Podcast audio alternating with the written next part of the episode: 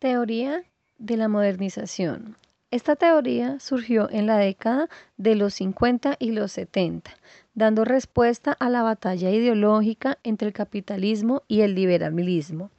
Esta teoría establece que Primero, las sociedades modernas son más productivas. Segundo, la modernización, según el autor Roston, es un proceso que se moderniza a través de las siguientes fases.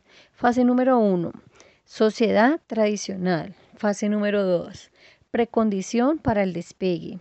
Fase número tres, proceso de despegue. Fase número cuatro, camino hacia la madurez.